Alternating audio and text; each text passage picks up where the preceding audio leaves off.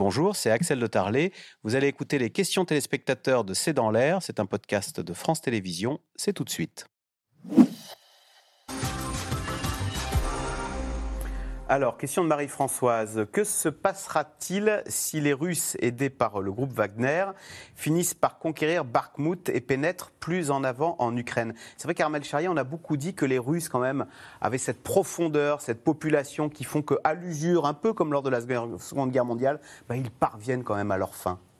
Oui, et après, évidemment, la victoire sur Bakhmut, ce ne sera pas une victoire décisive par rapport à la, topographie, mais en revanche, ça leur permet de cranter ce qu'ils sont en train de faire, c'est-à-dire de ravancer doucement sur le Donbass, et puis ça leur libérera les routes vers Kramatorsk et vers Sauviansk, qui sont les autres villes qui les intéressent. Donc ça fait partie effectivement d'une guerre qui se fait, euh, j'allais dire là presque mètre par mètre.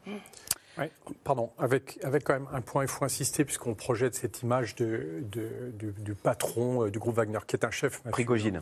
Prigogine. En fait, euh, Wagner, c'est une marionnette. Ce sont les armées russes actuellement qui organisent le siège de Bakhmut. Et, Wagner est utilisé uniquement pour pouvoir consommer euh, des hommes sans qu'il en, pardon, avec moins de répercussions sur les familles russes. Mais Wagner tout seul n'a aucun pouvoir et n'existe que grâce à Poutine.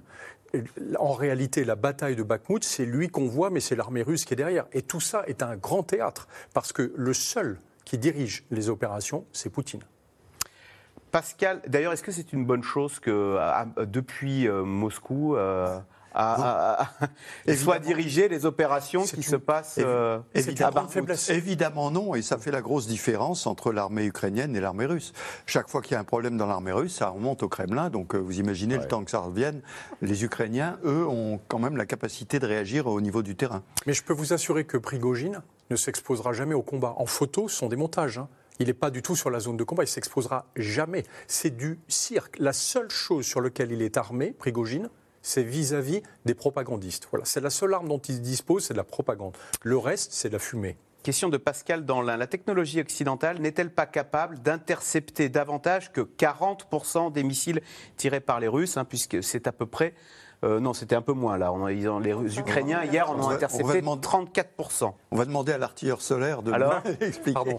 Euh, on aurait euh, pu faire mieux, mais on fera jamais plus que 80-90% à l'endroit où on attendrait les missiles russes. Et comme là, il y a tout un territoire, il ne faut pas se faire d'illusions. On pourra, même quand les patriotes seront installés, ce qui est en cours, même quand on livrera des membres, ça n'empêchera pas les Russes de pouvoir tirer des missiles sur l'Ukraine. Ce n'est pas notre dispositif anti-missile qui terminera la crainte que peuvent avoir les Ukrainiens vis-à-vis des agressions russes.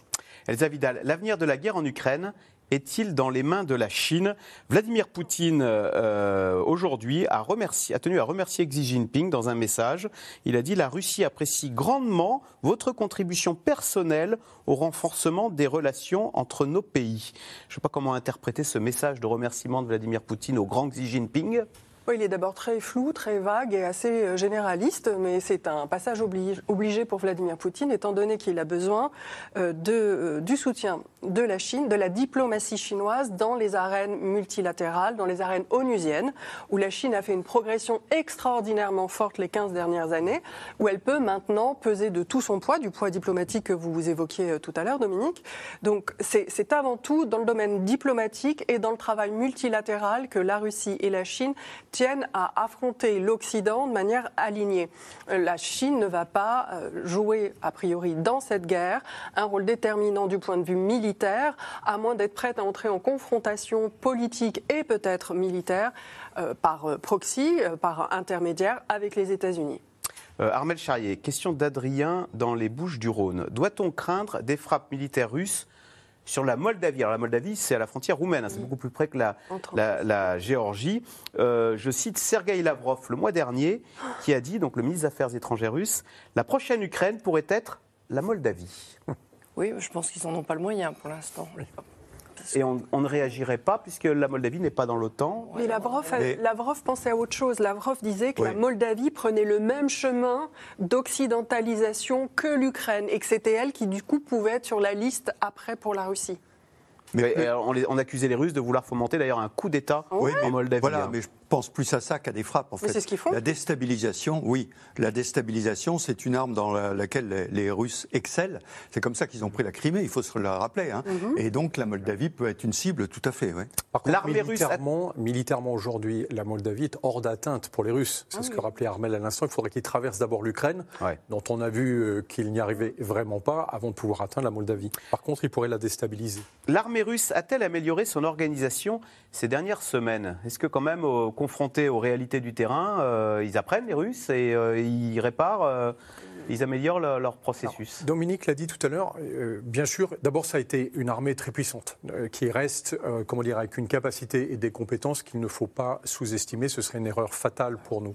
Par contre, l'armée russe, dans les premiers mois de combat, a fait tuer inutilement ses meilleurs cadres. Or, un cadre, militaire, ça ne se forme pas en quelques semaines avec des mobilisés. Ce sont des années d'expérience et d'entraînement, comme on l'a vu avec l'exercice Orion, avant d'avoir des cadres expérimentés. Donc ce qui manque beaucoup à l'armée russe aujourd'hui, ce sont des cadres expérimentés, du matériel, et surtout des euh, capacités de commandement coordonnées qui sachent combiner les différentes forces aériennes, terrestres, ils ont, et ils ont du naval, bien sûr, au sud de la Crimée. C'est la grande surprise quand même de ce conflit en Ukraine, c'est euh, la faiblesse de ce qu'on croyait être la grande armée russe. Oui, mais on a eu la même surprise dans les années 90 quand la Russie s'est effondrée et qu'on a vu que l'armée russe, en fait, craignait énormément l'OTAN. On l'a vu dans les documents et les comptes rendus qu'on avait. Et on l'avait imaginé beaucoup plus puissante qu'elle n'était. C'est la fin de cette émission. Merci, beaucoup euh, d'y avoir participé. Bonne soirée sur France 5 et à demain pour un nouveau C'est dans l'air.